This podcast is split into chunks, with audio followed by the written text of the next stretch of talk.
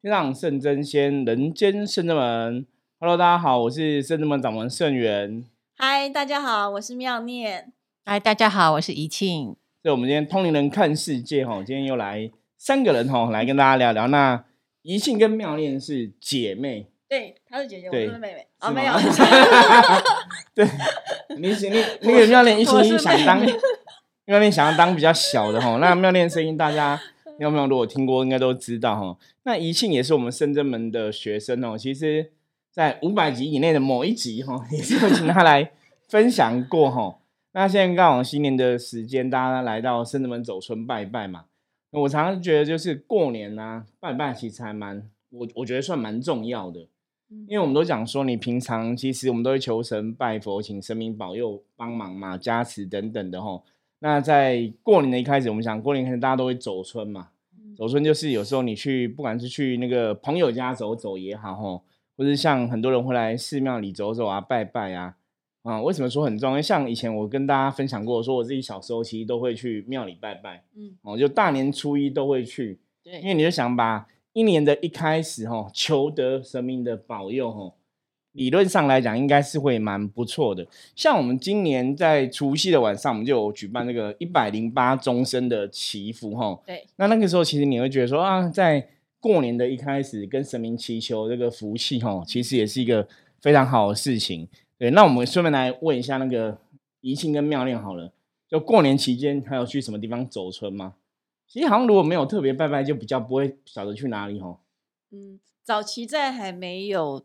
认识深圳门之前，我大概就是会去那个龙山寺。龙山寺，对，就是因为龙山寺它里面也是有观音嘛，对，观音菩萨。对，最主要是去去龙山寺那边走一走这样子，然后其他地方很少。对，那认识深圳门以后，大概就是来深圳门。来深圳门。对，因为以前我以前我也有去过，好像龙山寺也有去过。那以前其实我们去比较多，大概就是林口竹林寺。嗯。也搞不到，我们这几天应该可以安排个时间来去一下哈。因为像之前的节目跟大家聊到说，像我们深圳门大概是有几个庙宇是比较重要的，像林口竹林寺啊、台北奉天宫啊，哈，然后松山慈惠堂，大概都是我们固定一段时间就会去的。那最主要是这些地方啊，还有那个宜兰三清宫，嗯嗯，对，主要是这些地方是早期我们深圳门刚开始的时候，其实我们都有求神明哈保佑加持，就跟这些地方神明都会特别不一样。我还记得有一次，我是大年初一，有一年哦，我这又大年初一也是早期，大概十年前嘛，大概有十年前那么久了，就跟我就跟家人，然后爸爸妈妈，然后就去宜兰三清宫，因为蛮特别，因为通常我们大年初一是去林口竹林寺比较多，然后那次就想说换个口味，来个不然就去三清宫，可是那时候去的时候人也很多，因为我觉得其实你现在这样回头看呐，会觉得以前比较幸福，你知道吗？因为以前没有疫情，对对，以前没有疫情，你到处跑都很自由自在。那你要去，尤其过年去庙，吼，我不晓得你们有没有这样的经验。过年去庙很好玩，就是庙都有那种类似园游会市集，你知道吗？嗯。尤其中南部的庙宇，吼，像我今天看那个新闻，像好像前两天初二回娘家，然后台南啊，台南的各台南市，因为台南市府城有很多的大庙，或者是古迹的一些庙。就非常非常多人这样子，就大家都会去孔庙走走走啊，拜拜啊，然后逛那个可能那种市集啊、哈夜市等等的。不过因为以前的以前没有疫情，你可以边走边吃嘛。我我我我觉得那逛那逛那种小吃店，就是要边走边吃才比较开心。不然现在你没有什么可以逛，你好像不能边走边吃，感觉就差很多。那你们以前有这样的经验吗？去庙拜拜会边走边吃吗？我记得以前我们去那个龙山寺，那时候好像还有灯笼，就是啊元宵节。对对对，那个时候那我们也蛮好玩的。然后我是专门去看灯笼的，对，为了看灯笼 对，那时候专门去看灯笼。可是今年好像灯现在好像是在高雄的样子。龙山寺现在没有灯笼，应该还是会有，只是比较少。现在变成说你都是庙宇自己自己做的这样子。而以前是都会有灯会嘛，以前早期灯会其实都在台北比较多嘛。对。然后今年灯会的主灯好像是在高雄，可是现在高雄疫情有点小严重哦，大家还是要特别多多注意啦。可你跟你看，真的你回头看这样的状况，你会觉得说哇，其实人类世界真的很难讲哦。你说这个疫情真的坏了很多大家的兴致。那哇，这是过年，本来我们都期待说这次过年可以有一个新的气象，然后不要有受这个疫情影响，就来一个什么 omicron 嘛，就开始突破台湾的很多哦防防治的对策，然后到处现在好像桃园、高雄都还是有不同的案例出现。对我觉得最主要还是要提醒大家，还是要多注意啦，还是要多注意这个状况。好，那我们来聊一个另外的话题，聊开心的话题好了，不要聊疫情了。过年期间来聊点别的哈。那像过年期间，一间庙念有没有安排什么活动？我们去哪里走走，还是回南部啊之类？因为像我自己是台北的人，就是我小时候就是在士林出生嘛。那我爸爸这边的亲戚阿妈什么都是在士林。对，那我妈妈那边吼，就外婆那边是一是在新北市。那基本上来讲都算是北部了，所以我从小就没有什么什么人家过年要回乡下，我说没有，我们都在城市，没有什么乡下。那像你们，你们自己以前过年有没有什么比较特别的？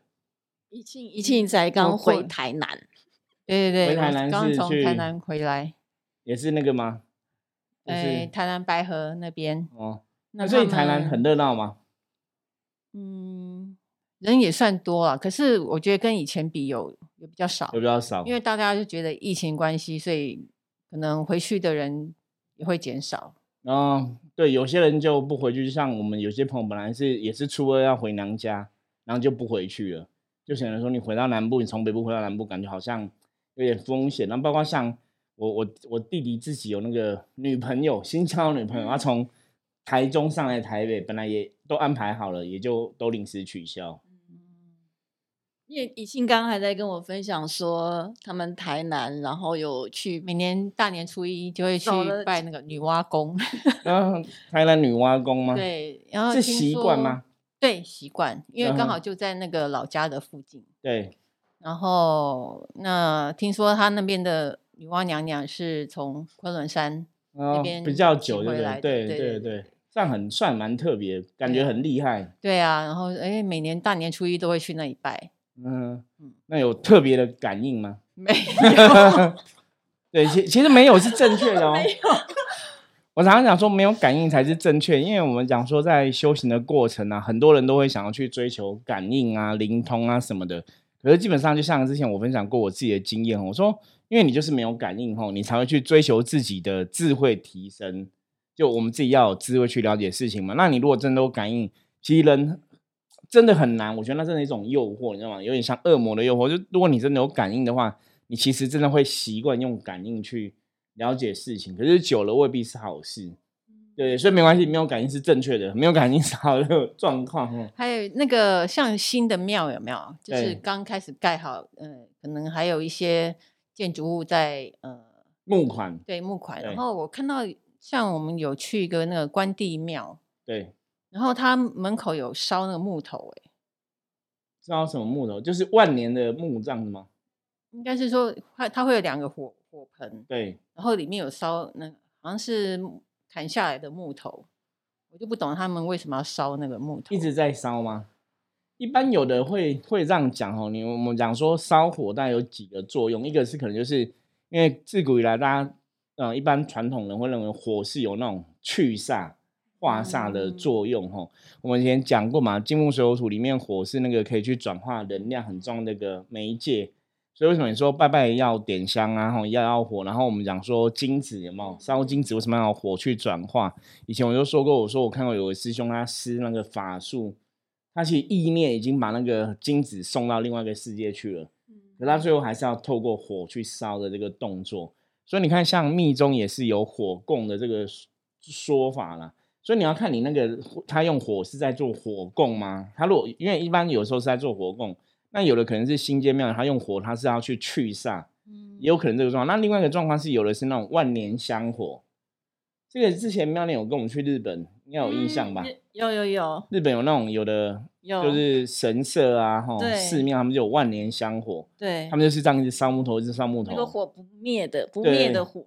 我们之前去日本忘记去哪个地方，它就是山上，然后一小间的房子，你还记得吗？嗯，有有有，它就是烧那个木头，然后整间都是很熏，你根本看伸手不见五指。可是它就是常年烧，哦，就有这样的一个作用。所以要看，如果你说那是新建寺庙，它有可能是也有可能是因为过年期间烧个火，对，就是它也有那种化煞，然后求平安的意思，也是有可能这样的一个状况存在。我以为他是那个附近的树砍下烧烧热色，还是太太冷了，天气变冷了，所以刚好在刚好在他们那个大庙的外面，对在外面，然后两边。对，所以如果两边的话是有可能有这样一个含义，不然有的就是说他可能刚好在做什么仪式，也是有可能。因为以前一般像我们如果在在做一些什么超度法会的时候，也会这样烧一个火盆，那它那是会有一个火盆呐、然后上面也会一直烧木头，嗯那就是一种告知的作用，跟附近的一些孤魂野鬼阿飘讲说，我们今天这边有超度法会，让欢迎大家来接受超度。所以含义其实很多种，就一样，你一样在烧一个火。我们讲嘛，大家在修行上面人要有这种知识的累积，就是虽然一样是在烧火，可是它如果它赋予的一个能量是不同的话，它其实就会有一个不同的意义存在。这点倒是很特别，第一次第一次听到，不过也也很少看到那个在新建中的庙，他们在在新建过程当中有些一些什么特别的仪式，是比较少见。对，因为我们一般我们去大部分庙，其实都已经就是陆续新建，顶多就是你会看到他贴单子，欢迎大家可以募个款、捐个钱这样子。那当然，我觉得其实这也有很多很好讨论的地方。我觉得庙宇的新建啊，吼，你说扩建或增建，其实当然都很好，表示说香火鼎盛啊，有很多人来参拜，吼。那我们讲宗教信仰这种事情是，当你真的相信的时候啊，比方你心中相信有鬼神嘛，那一般的一般的状况下，大家就是应该比较不会不敢做坏事啦，就是会比较不敢做坏事，因为你相信有神，所以你就不会做坏事。那你也相信有鬼神，所以你通常也会要求自己要多做好事。所以基本上来讲，我觉得寺庙存在，它等于是一个正能量的一个信仰中心。对，那当然我们现在这种讲法，我觉得是比较正向的一个思维，就是正能量信仰中心。那有些庙的扩建，坦白说，我们也看到一些弊病、不好的状况。比方说，以前早期可能像像庙扩建，大家是是想要让更多人可以来参拜嘛，哦，地方它也想要变大。那现在有了庙扩建，它可能就是为了让让大家觉得说，我们庙真的好像更庄严。哦我现在讲的是，比方说有的庙它已经，我觉得已经算是一般等级以上了。嗯，可是他没有去弄更多东西的时候，有时候我觉得这个就是修行。我之前跟大家提到过，要特别注意，就是东西我们讲嘛，中国人讲中庸之道，过与不及都不好。那很多东西都是要走一种平衡呐、我们讲阴阳要平衡，所以之前我们在讲说贪嗔痴的状况哦，一个人说我们要怎么去控制欲望，说不你不要被你的欲望给操控。我们常常讲的是你要平衡，你要中庸，什么意思？比方说你这个庙现在状况，哎，大多数人都觉得好像还蛮不错的，那你维持这样子未必是不好的。可是你硬要去扩建，你可能要去征收旁边的土地，你可能要去去买旁边土地，或是你要去砍附近的山的树啊什么之类的话，我觉得这个就要特别的注意跟谨慎，因为有时候那种能量的角度，或是我们讲欲望的角度，你只要一偏，我我我可能美其名我是想要扩建庙宇，让更多人来参拜。可是到底是真的我有这个需求呢，还是说那只是我一个觉得哦，我觉得我们的庙弄得很漂亮，大家会很喜欢说，我觉得它是真的庄严，还是我满足我内心的一种自自大跟自傲而已。我觉得我觉得这个刚好是一个很好话题，其实大家也可以自己去看一看哦，因为我们自己以前就有看过庙宇这样的状况，比方说像以前小时候你那种庙的扩建，你可能建筑之后，他们都会写什么功德主有没有？有写说哦，可能会刻一个石碑在旁边啊，说这个庙是哪些人来捐款这样子，然后就这些先人这样捐了多少钱。那我觉得那当然也是一个很好的事情。可是现在有的就会是，可是那种以前捐款是他都刻哦，比方说你捐，比方说因为以前的钱都很大嘛，哈，以前你可能捐个五百、一千、一百，他都刻在同个地方。可是现在其实都不是，现在是你可能捐个更多，我就给你一个更好的一个东西。哦比方说给你一个，你可能会在一个神像或是一个琉璃的艺术作品下刻你的名字，那个捐少就是不同的。那基本上来讲，如果像这样状况，你们觉得好还是不好？这又是考试，你知道吗？我每次找学生弟子哦，录屏就是顺便考一下他们的概念，这样我。觉得这感觉比较是有点像，有点在炫耀的一种意味在里面。嗯怎么说？就是说啊，嗯，炫耀有财富，有这财力，所以可以捐这个钱盖庙，然后好像是可以得到更好的一个价值。呈现啊对，但我觉得众生皆同，众生都是平等的。而且讲坦白话，那个庙的一个生成，最主要是为众生有需求，所以才就会有这些神佛跟庙宇的存在。所以我觉得那个本质上就是众生，就是他们去庙里面参拜的那个心情，是去祈求平安，是祈求神佛加持的。那我觉得那个心是最重要的一点。对，那可能很多就是外观看起来很华丽，会让人家，我我觉得也也是考验世人的智慧啦。就是说，是不是这些庙很大，然后装就是设装潢备很华丽很很豪华，很庄严啊，它就是真的有厉害有神嘛？哦，讲到一个重点了，对，我我我觉得有时候看的就是世人可能你看到到底是外表，还是说他是真的是内在的？你有没有用心去感受这个神是不是真的有神存在？对。那怡庆呢？怡庆觉得嘞？嗯，我是觉得不要把多少钱写上去，就是对写名字就好了。这也是一个方法啦。这其实有时候就是很为难，你知道吗？因为我曾经，我其实想法比较偏向怡庆这样，就是大家有捐，我们就是给大家一样的，比方说一样的格子，或是一样的哦，公布这个名字这样就好了。那你不要写多少钱，写多少钱又尴尬。可是有的你又觉得好像没写钱又也很怪，因为有的会有的信徒或是有的善信可能会介意。对，那所以我觉得这次是很难取舍。可是不过我我觉得像刚刚妙念提到的嘛，我们就是要有一个你不要去分别心，我觉得这是比较重要。就是我可能也想说，好，那假设我们今天要写钱，就像以前古时候做啊，就是写人多少钱，人多少钱，就是都等于说你捐十块，你写的那个大小占的篇幅跟捐一百万基本上是一样大的。我觉得应该是感觉上，我就我以前看上旧的庙，我觉得哎、其实应该也还好，就是我都一样尊重大家的功德嘛，大家都是不管你出钱出力出多少，我们都是一样的去去哈去回要干烧把这个东西记录下来，让后人知道。对，那可是像刚刚妙念讲的说分别心，因为我真的看到有的庙，它真的就是分别心。比方说你捐更多的，你可能可以有一个更好的一个一个东西去写你的名字。那捐一般的，就是就写在比较偏边角角的。我我觉得这个就是比较不好，这个就是我刚刚讲，你要去抓好那个分寸。嗯但其实我觉得为善不欲人知啊，因为我觉得做善事就是，如果你把它公诸于世，感觉那个功德就比较不是那么对，样好的。，所以妙念讲到一个更好的观点哦，我觉得当然你去发心捐庙，你就捐嘛。可是因为这个就是你在人世间，有时候我觉得在人世间做事的困难点，就像我现在自己是一个道场的经营者一样，你觉得很困难，就是因为有一些善性不会计较，你就没有想他名，他没关系。可是有些善性的确会想要被人家知道。那当然，我们是希望说，让大家在这个过程中可以慢慢去导正正确的信仰，吼。当然，为善不欲人知，这是一种说法嘛。那当然，现在人也有一些人的说法是说，总是要有人抛砖引玉。你要这是很麻烦的哦，因为其实众生就是这个样，就是你希望他帮忙参与这个庙的事务啊，或者说你有些东西希望大家可以一起来这种共襄盛举来可以来捐助嘛。比方说，我们圣人们之前也有买一些佛像啊，哈，买那个神明降下龙椅啊，对，也会希望大家可以捐助嘛。所以你变成说你也会去把这个消息跟大家讲，可是你如果讲太多，你又怕大家会觉得我们是不是一直要大家捐哦？可是你不讲。因为你你讲了之后，其实大家做这个事情来讲，也是等于如果以宗教的角度来讲，就是给众生一个行善布施的机会，哈，行善布施的机会，诶，好像也是一个好的事情。可是你如果讲太多了，又变成我们好像很想要促成这个事情，又变过了，哈。所以我觉得这个是今天分享，我觉得一个很好的重点，让大家知道很多东西是你真的要刚刚好。可是那分寸真的不容易拿，你要什么都要刚刚好，做太多讲太多又不行，那你讲太少，好像又缺乏那个意义。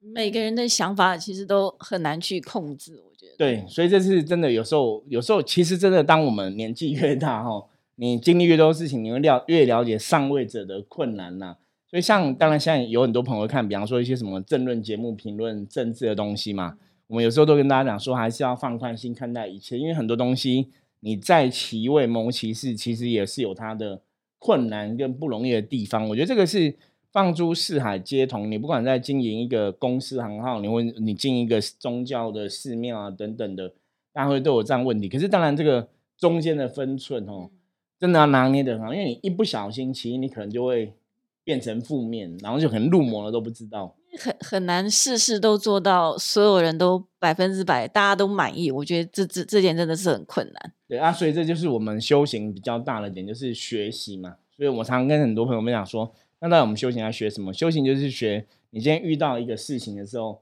你要怎么有一个清楚的判断，你要怎么去抓好这个事情的一个中间点哦。我觉得那个分寸要拿捏得宜。对，不过寺庙的确是这样子啦。当然，我们觉得有很多寺庙扩建什么都是很棒的事情，可以让大家更容易感受这个法喜充满嘛，跟这些诸佛菩萨有一个共能量的共振吼。可是有些东西真的，如果有些东西大家如果认真的用智慧去判断呢，你就会知道什么东西叫铺陈，就是太过铺陈了，太过招摇了。哦，我觉得那个东西还是有一个美美嘎嘎，还是有一个。平衡点呐，我觉得大家可以自己观察。那这边我们就不特别讲说我们在什么样的庙有看到这样的东西吼。不过看到这种东西，其实是真的有时候也会比较伤人。我觉得这也就是一个末法时代的乱象。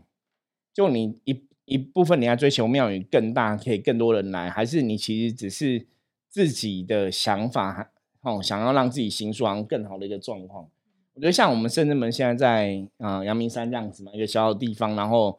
大概室内大概七十平、八十平左右空间，让个道场，其实就是哎，觉得好像也还蛮不错的哈。因为我们这边让呃跟大家结缘嘛。可是因为我们有时候上课或是我们来做法会，真的太小了哈。要练功的时候，对，上课做法会练功都太小。那这时候我觉得，当然扩扩大就有它的必要性。哦，今天如果假设我们里面已经是很大了，然后你你其实都还够用，我觉得扩大好像就不见得是必要的啦。这大概也是一个可以判断的一个依据，这样子。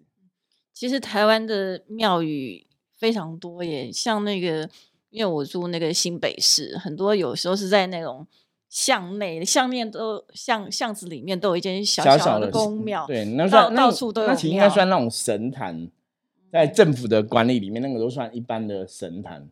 对，那你正确的寺庙就一般政府的哈。管理他们是内政部管理里面是是他必须要真的寺庙登记，所以法律的观点来讲，其实像我们圣门现在也算是神坛，对，因为你没有办法登记寺庙的话，因为国家国家现在登记寺庙会有一定的困难，就是寺庙它必须它有规定，你可能庙前面道路要有多大，然后你里面要什么消防设施，然后什么什么装潢什么什么的，而大部分像我们这种在住家型的啊，就会比较比较难呐。